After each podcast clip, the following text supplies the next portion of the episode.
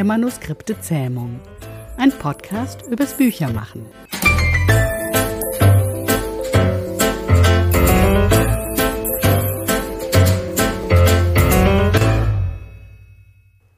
Heute haben wir eine Lektorin zu Gast, eine Lektorin für Self-Publisher, nämlich Ellen Rennen. Hallo Ellen. Hallo Dorothea. Ellen lektoriert hauptsächlich Romane, Krimis, Thriller, Kinder- und Jugendbücher sowie Kurzgeschichten. Wir wollen Sie heute zu verschiedenen Themenbereichen befragen. Am Anfang geht es los mit einer ganz allgemeinen Frage, denn du sagst auf deiner Website, du unterstützt Autorinnen und Autoren auf verschiedene Weise, nämlich mit Lektorat, mit Schreibbegleitung und mit Korrektorat. Kannst du mal genau erklären, was da die Unterschiede sind? Ja, also beim Korrektorat geht es ganz simpel um Grammatik, Rechtschreibung, Zeichensetzer und Tippfehler, die einfach in jedem Manuskript drin sind. Das geht also nach den äh, deutschen Regeln äh, im Duden und so weiter. Und das ist sozusagen der kleinste Schritt, aber dann auch der letzte, der bevor das Manuskript gedruckt wird, gemacht wird. Und beim Lektorat geht es um Inhalt und Stil der Geschichte. Da wird das Manuskript meist in ein bis zwei Durchgängen geprüft. Und zum Beispiel beim ersten geht es um den Inhalt, also die Dramatik, Figurenentwicklung, ist die Handlung logisch. Und danach bekommt dann die Autorin das Manuskript zurück arbeite dann meine Anmerkungen ein und wenn sie damit fertig ist, starte ich mit dem zweiten Durchgang. Da geht es dann um den Stil, also den Ausdruck, äh, Dialoge. Dann schaue ich mir nochmal neue Stellen an, die überarbeitet wurden.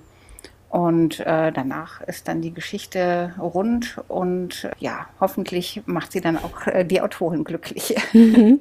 Ja, und die Schreibbegleitung?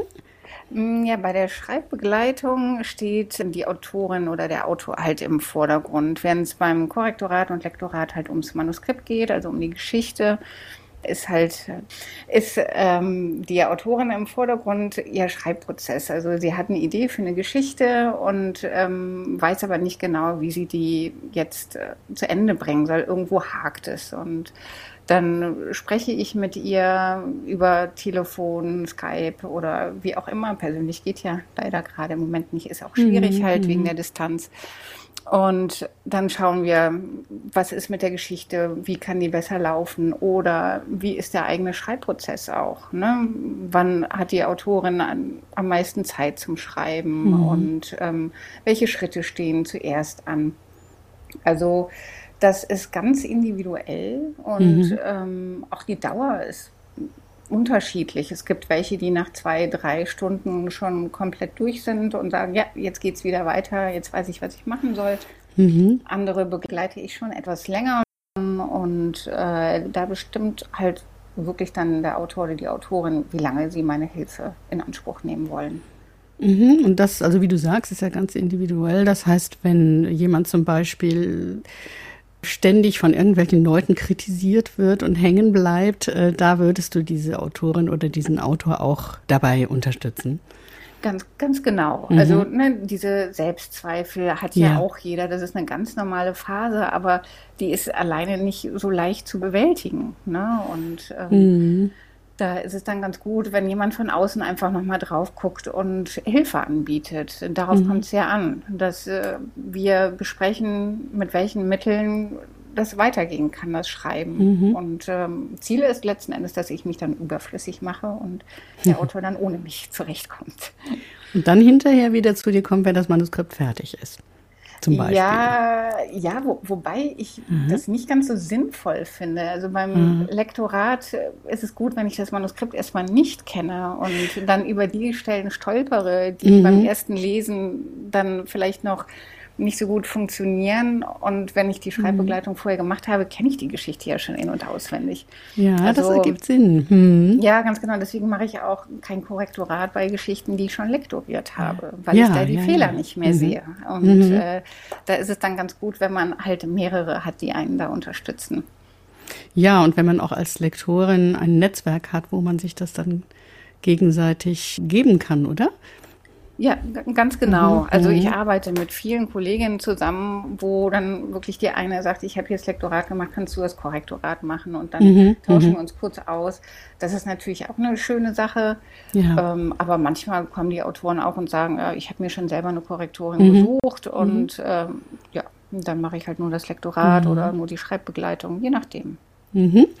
Ja, da hast du auch ein Stichwort ge gegeben, nämlich du sagst, ähm, dann kommen die Autoren oder Autoren und sagen, ich habe mir schon jemanden gesucht. Aber wie findet man denn den passenden Lektor oder die passende Lektorin als Autor, Autorin?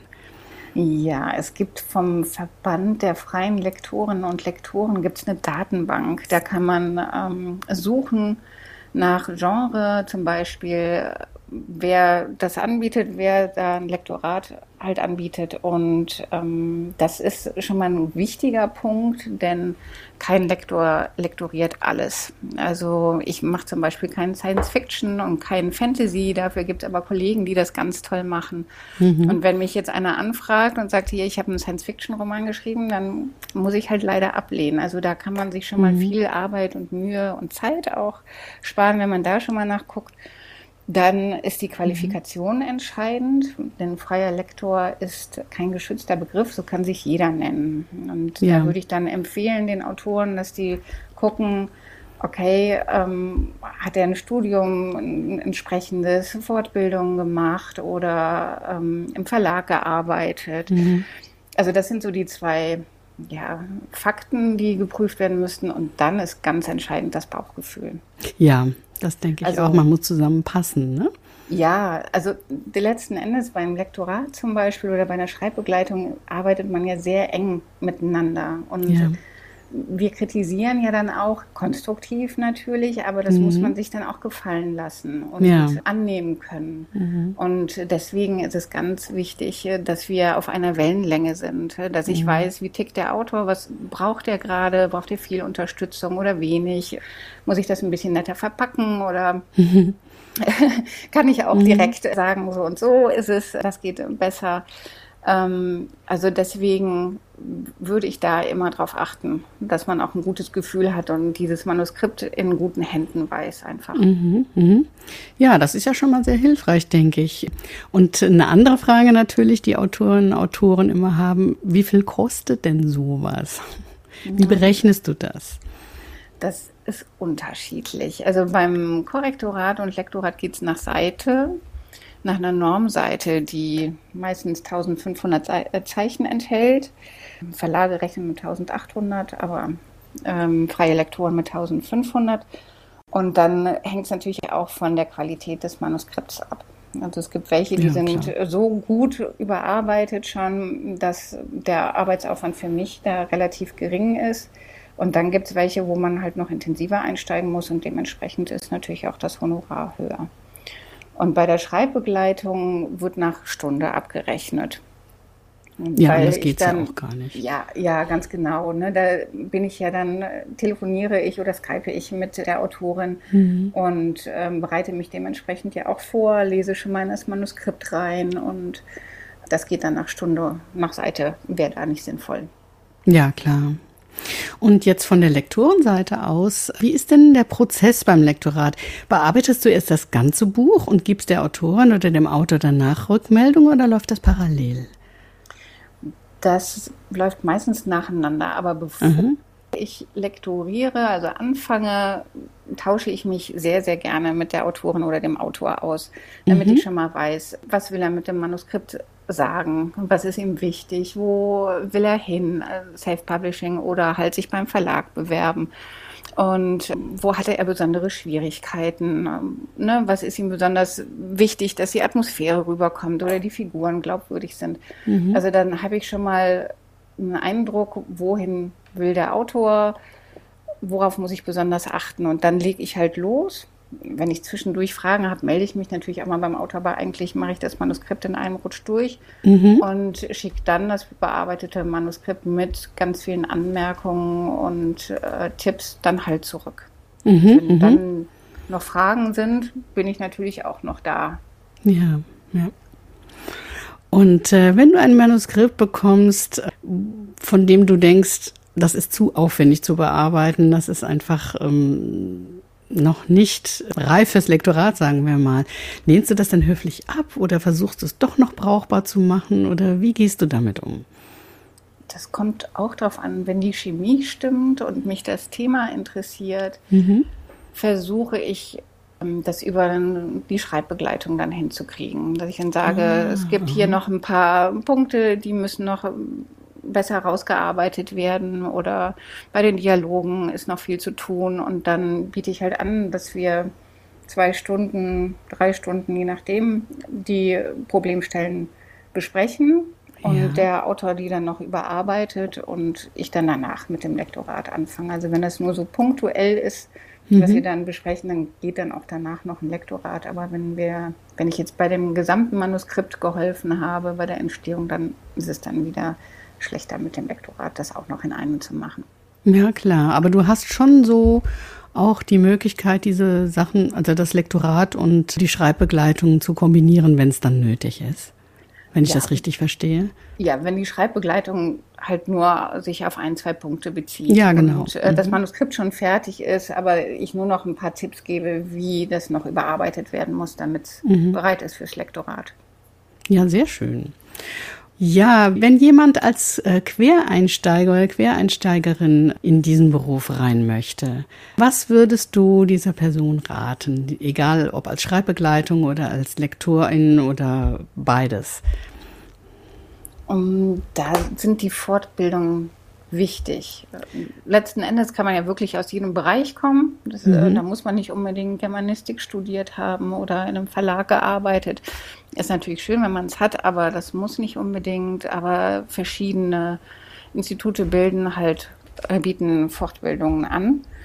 Äh, die kann man nehmen. Dann machen viele Self-Publisher, geben ihre Manuskripte auch an Testleser raus, die dann ähm, umsonst das Manuskript lesen und da kann man dann auch für sich schon mal überlegen, okay, ist das ein Job für mich? Macht mir das Spaß, äh, ein Manuskript zu lesen und mhm. dem Autor Rückmeldung zu geben? Da bekommt man dann natürlich auch vom Autor zurück, ob man das gut gemacht hat, ob er damit was anfangen kann. Mhm. Mhm. Also das wäre eine risikolose ähm, ja, Möglichkeit, einfach mal zu testen, ob einem das gefällt. Und dann kann man natürlich auch gucken, ob man im Verlag ein Praktikum machen möchte. Mhm. Und ganz wichtig ist natürlich die Leidenschaft für Geschichten und für Menschen, weil jeder Job anders ist, äh, jedes ja. Manuskript, jede Autorin und da muss man sich darauf einstellen können. Ja, das wäre so das Wichtigste. Ähm, du hast eben noch das mit den Testlesern erwähnt. Aber ich kann ja nicht einfach mich hinstellen auf die Straße mit einem Schild und sagen, ich möchte gerne Testleserin sein. Wie komme ich denn zu sowas? Die Testleser haben sich tatsächlich äh, teilweise schon organisiert oder zusammengeschlossen. Da findet man auf Facebook bestimmt äh, welche, die man dann auch ansprechen kann. Die Autoren suchen auch in den sozialen Medien ähm, nach Testlesern aktiv. Da kann man mhm. sich dann bewerben. Und das ist auch eine gute Möglichkeit, dann diese, diese Aufträge dann zu finden und Kontakt herzustellen. Ja, das ist ja interessant. Stimmt, die sozialen Medien ähm, haben bis jetzt noch gar keine Rolle gespielt in unserem Gespräch. Ne? Spielen ja. die überhaupt eine Rolle sonst? Ja, auf jeden Fall. Also gerade für Self-Publisher sind die wahnsinnig wichtig. Mhm. Zu einem ja, guten Manuskript gehört dann auch die gute Vermarktung, damit man wahrgenommen wird und seine mhm. Leser findet ja, für Kolleginnen zum Austausch ist das auch nett. Also das mache ich, äh, wenn man jetzt zum Beispiel auch neu einsteigen will, ist es auch prima, einfach auf Facebook und Instagram zu gucken, wen kann ich da fragen, bei wem kann ich mal reinschnuppern, wer kann mir noch Tipps geben. Mhm. Ne? Und da würde ich auf jeden Fall auch reingucken. Ja, das ist ja eine gute Idee, da habe ich gar nicht dran gedacht. Gibt es denn sonst noch irgendetwas, was du gerne unseren Hörern und Hörerinnen mitgeben würdest? Ja, es ist wichtig, sich rechtzeitig um eine Lektorin zu bemühen, danach zu suchen, weil die oft monatelang im Voraus ausgebucht sind. Mhm. Und ähm, ich verstehe natürlich auch, wenn man ein Manuskript fertig überarbeitet hat, dass man dann nicht noch drei, vier Monate warten möchte, bis es dann mit dem Lektorat losgeht, Deswegen würde ich, wenn die Rohfassung fertig ist, schon angucken, okay, welche Lektoren kämen in Frage, da dann welche aussuchen. Mhm. Und wenn man das erste Kapitel fertig überarbeitet hat, dann kann man das auch schon mal als Textprobe dann an die Lektoren schicken, die mhm. interessant wären und danach fragen, wie das aussieht, ein Angebot einholen, ne, vergleichen ja, ja. und dann natürlich auch gucken, wie passt es mit der Zeit. Und wenn man dann ja. sagt, okay, in drei Monaten hat dann die Lektorin Zeit für das Manuskript, kann man in der Zeit dann die restlichen Kapitel noch überarbeiten. Ja, das klingt wie eine gute Strategie. ja, das, das Schwierige ist halt wirklich, ich muss oft Aufträge ablehnen, weil die mhm. nicht so lange warten möchten. Und ja. das, ich, das ist logisch, aber ich finde es dann schade, wenn man sich zu spät drum kümmert. Also das ist so ein bisschen hakelig, das alles unter einen Hut mhm. zu bekommen. Mhm. Ja, ich glaube, das ist auch eine Sache der Erfahrung dann, wenn man das einmal mitbekommen ja. hat, dass es sinnvoll ist, da eben schon vorher zu gucken, auch wenn man noch nicht fertig ist. Ne? Ähm, dann wird genau. man das genau. beim nächsten Mal vielleicht anders machen. Aber man muss es wirklich wissen. Als Anfänger oder Anfängerin, denke ich, tappt man erstmal in diese Falle. Gerade als ja. Self-Publisher. Ja, das passiert halt vielen Debütautoren. Mhm. Die, die schon mehrere Bücher rausgebracht haben, die mhm. wissen das schon, die buchen dann auch schon im Voraus äh, dann eine bestimmten Zeitspanne. Und das geht dann, aber ähm, ja, man muss natürlich, die Textprobe ist wichtig für das Angebot ja. und die muss natürlich so gut sein, wie dann später auch das Manuskript sein wird. Das heißt, ich kann ja keine Rohfassung an die Lektorin ja, schicken, weil mhm. die dann sagt, oh mein Gott, ähm, das wird aber teuer. Und das heißt, man muss also als mhm. Autor gucken, wie weit bin ich gerade? Habe ich jetzt schon etwas Vorzeigbares, was ich abschicken kann? Und ja. dann nutze ich die Wartezeit halt für den Rest. Ja, ja. Okay, dann machen wir hier an dieser Stelle mal Schluss, obwohl es noch sehr viel mehr interessante Dinge zu besprechen gäbe. Aber vielleicht gibt es ja irgendwann auch eine Fortsetzung. Ich möchte dir erstmal ganz, ganz herzlich danken, liebe Ellen, dass du dir die Zeit genommen hast, ähm, diese ganzen Fragen zu beantworten und unseren Hörerinnen und Hörern einiges an die Hand zu geben, egal ob sie jetzt Autor oder Lektorin sind. Dankeschön, Ellen. Ach, sehr gerne, Dorothea. Ich habe mich sehr über die Einladung gefreut. Ja, dann Wiedersehen. Bis zum nächsten Mal. Bis dann. Tschüss. Der Manuskripte Zähmung.